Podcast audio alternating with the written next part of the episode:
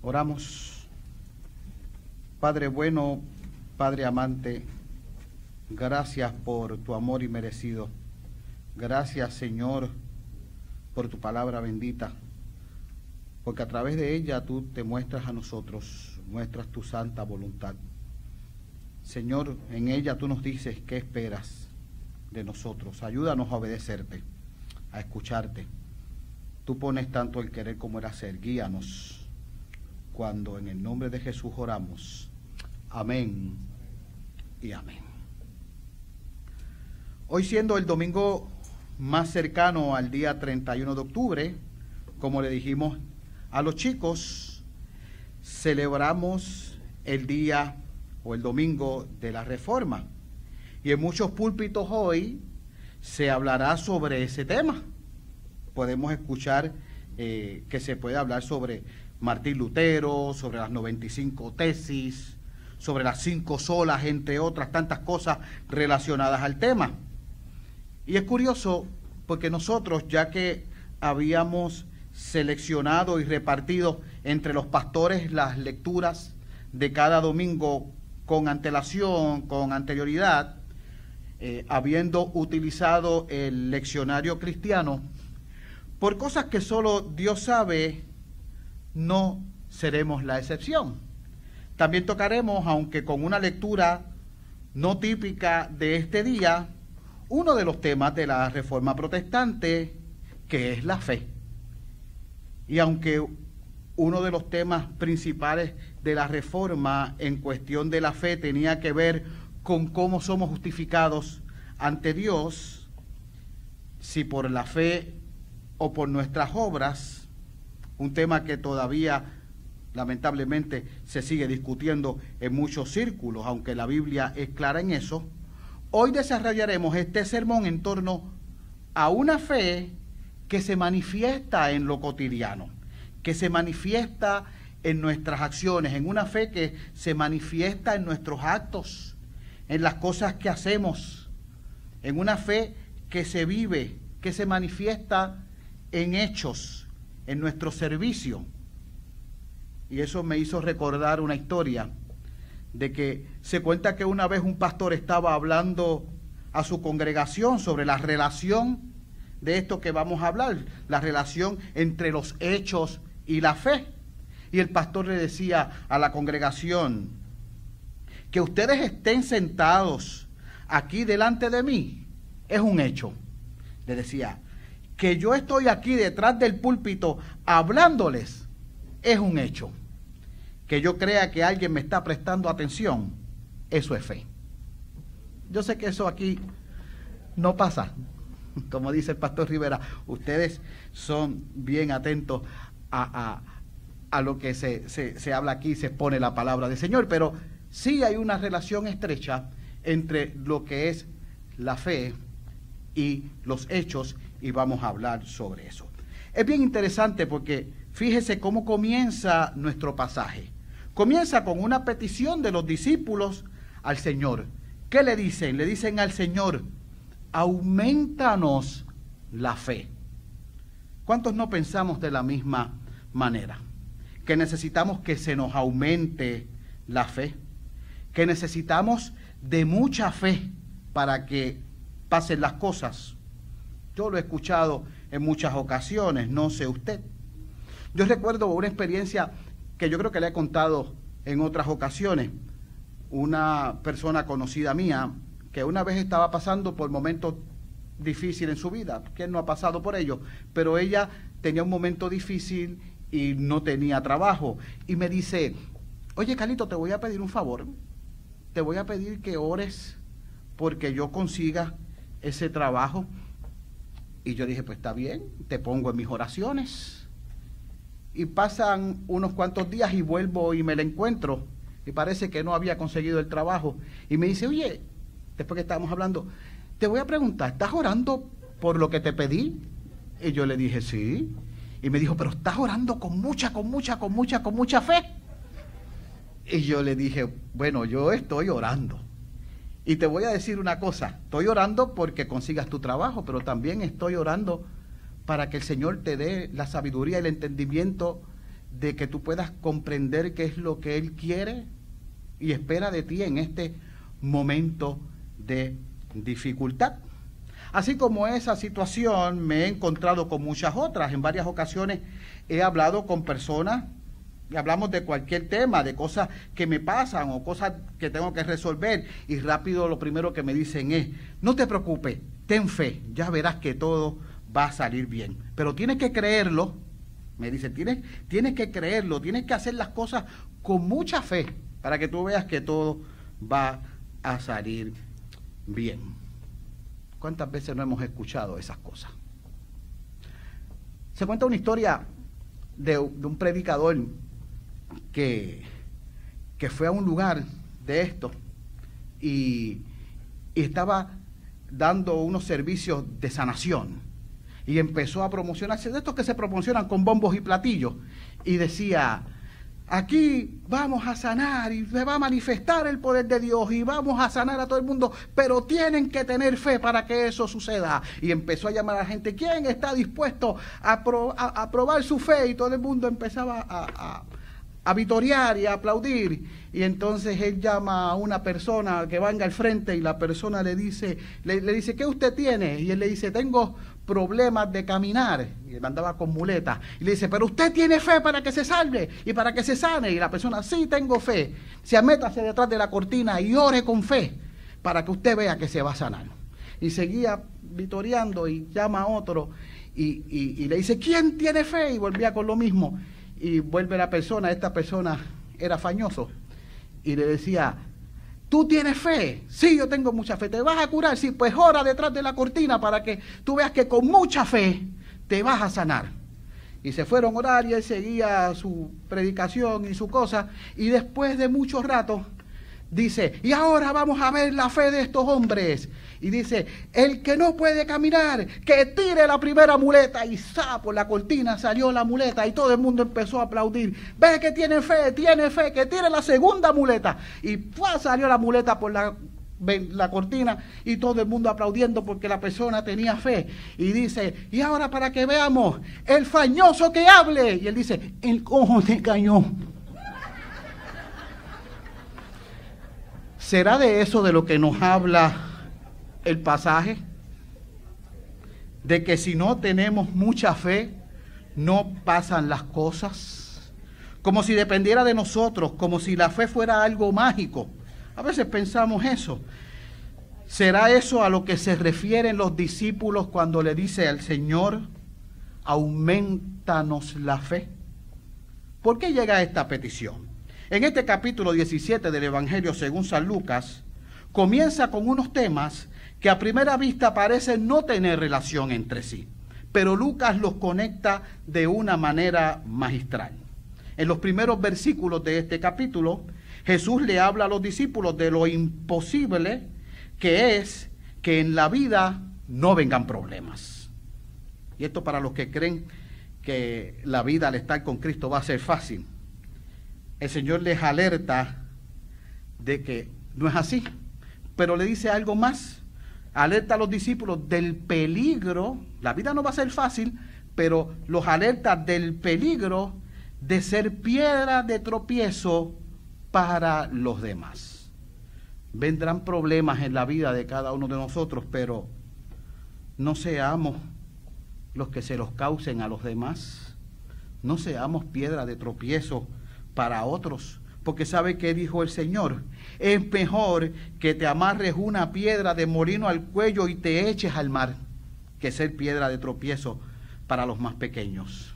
Ahora, Jesús también les dice a los discípulos, si tu hermano peca contra ti, o sea, si es piedra de tropiezo para contigo, y se arrepiente, perdónale. Eso es duro, de pensar. No puedo ser piedra de tropiezo, pero si, si, son conmigo y se arrepienten, perdónale. Pero va más allá. Le dice, incluso si lo hace siete veces al día y siete veces se arrepiente, perdónalo. Es fuerte. ¿Cuánto lo haría usted? ¿Cuánto lo haría yo? Nos hacen algo y si lo repiten a veces decimos a la tercera va la vencida ya va a ver, ya me va a conocer este. Los rabinos decían en la época de Jesús que uno se volvía perfecto si perdonaba tres veces al día. Mire si es difícil, que pensaban que si perdonábamos tres veces éramos perfectos. Así de difícil es la situación. Jesús dice que hay que perdonar siete. Y ellos pensaban que en tres. En esta situación exigente, no había otra forma de verlo. Era una situación exigente. Los discípulos creo yo que pensaban que la única manera de hacer eso que dice Jesús, de hacer eso que el Señor nos pide, es siendo como Jesús mismo entonces. Y tenían razón, por lo que entonces le piden, aumentanos la fe. Y si en algo los discípulos tenían razón es que reconocieron que la fe solo proviene de Dios. Se la pidieron a Él. No pensaron en que tenían que tener mucha fe y tenían que hacerla por ello. Aumentanos la fe. La fe es un don de Dios, no proviene de la persona misma.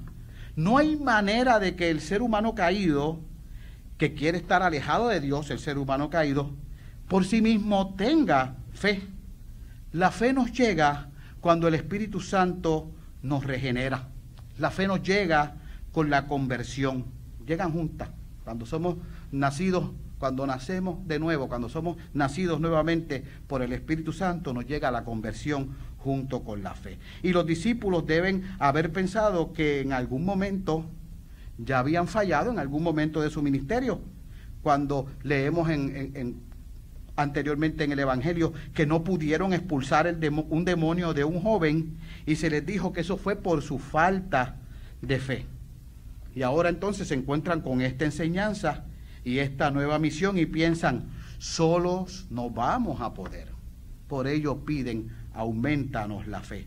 A lo que Jesús para darle una enseñanza utiliza un método común de los maestros de su época. Utiliza una hipérbole. ¿Qué es una hipérbole? Una exageración para ilustrar una verdad. Jesús le dice, si tuvieran fe como un grano de mostaza, el grano de mostaza es la más pequeña de las semillas. Estaba buscando y dice que puede medir uno o dos milímetros nada más. Y aún así, si tu fe fuera así de pequeñita, haría cosas maravillosas. Cosas que pueden escucharse difíciles. Le, dirías a este sicómoro, es decir, a un árbol que tiene raíces bien profundas, a un árbol que es alto, que mide hasta 20 metros de altura y que es ancho, como hasta 6 metros de anchura, con una copa extensa, le dirías entonces a ese árbol, desarraigate, es decir, arráncate de raíz, de esas raíces profundas, y él obedecería. Incluso si tuvieras la fe así pequeñita, podías entonces pedir cosas que pueden parecer imposibles, decirle entonces no solamente al árbol, arráncate, sino plántate en el mar y él obedecería. Y hay que tener cuidado con esto porque hay quienes cogen esto de manera literal para, ¿verdad?, decir y difundir las barbaridades de las que estuvimos hablando hace un rato, ¿verdad? Recuerden que es una hipérbole, una exageración, lo que dice Jesús. La fe no hace tonterías. La fe no es para hacer tonterías. Jesús nunca hizo tontería. Con esto Jesús lo que quiso decir es que lo importante no es la cantidad de fe que tengan ustedes. Por lo tanto, no es que pidamos más fe.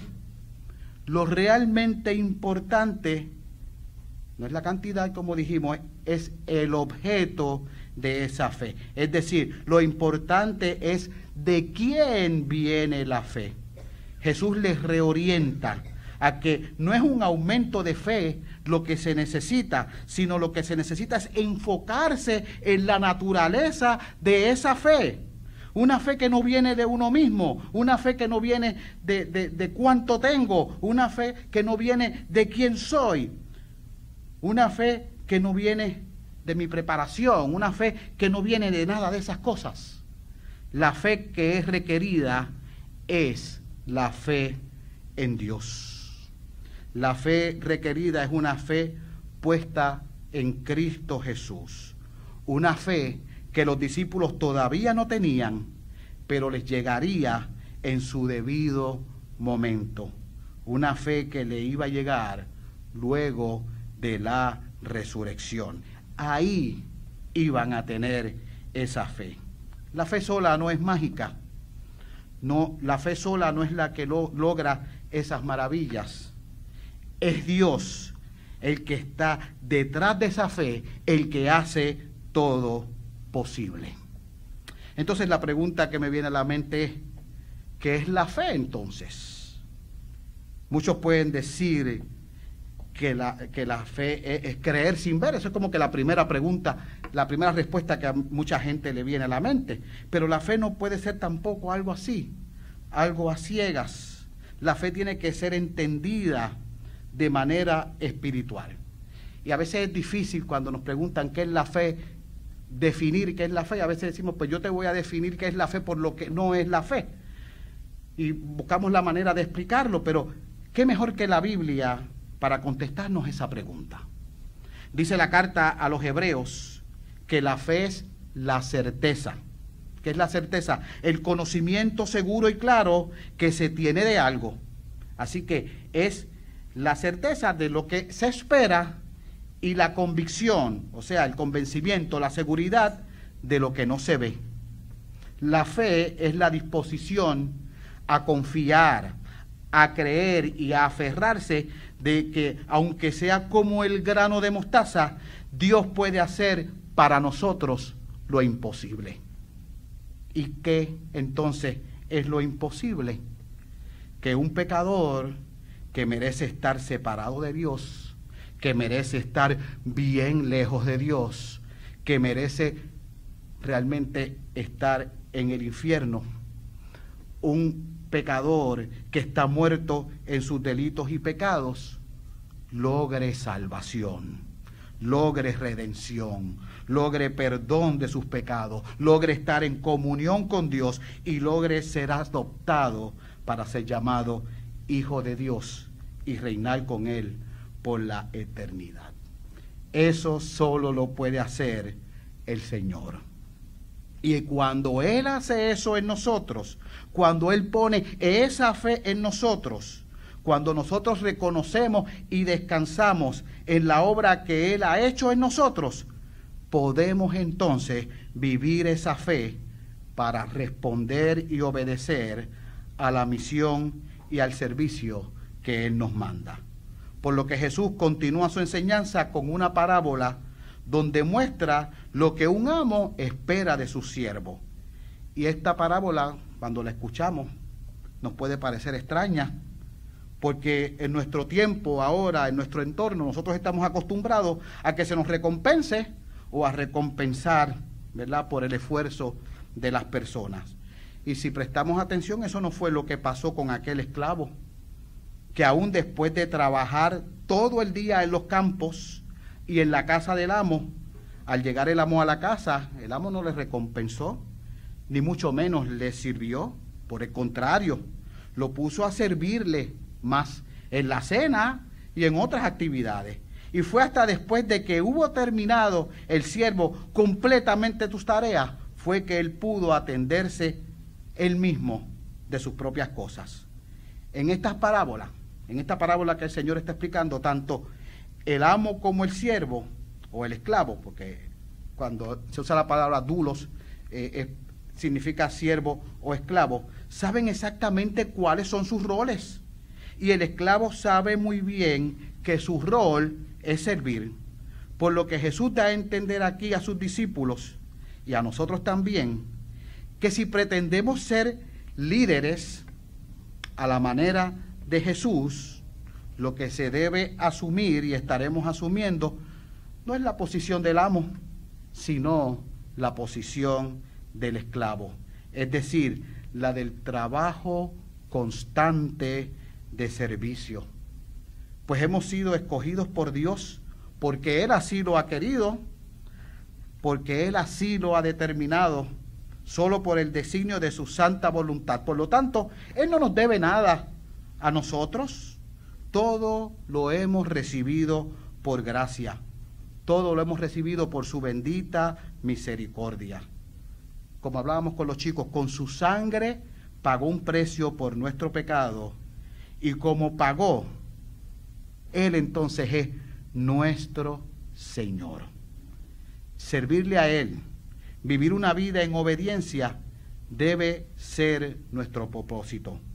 Cumplir fielmente con lo que nos ha sido encomendado por el Señor debe ser nuestro gozo.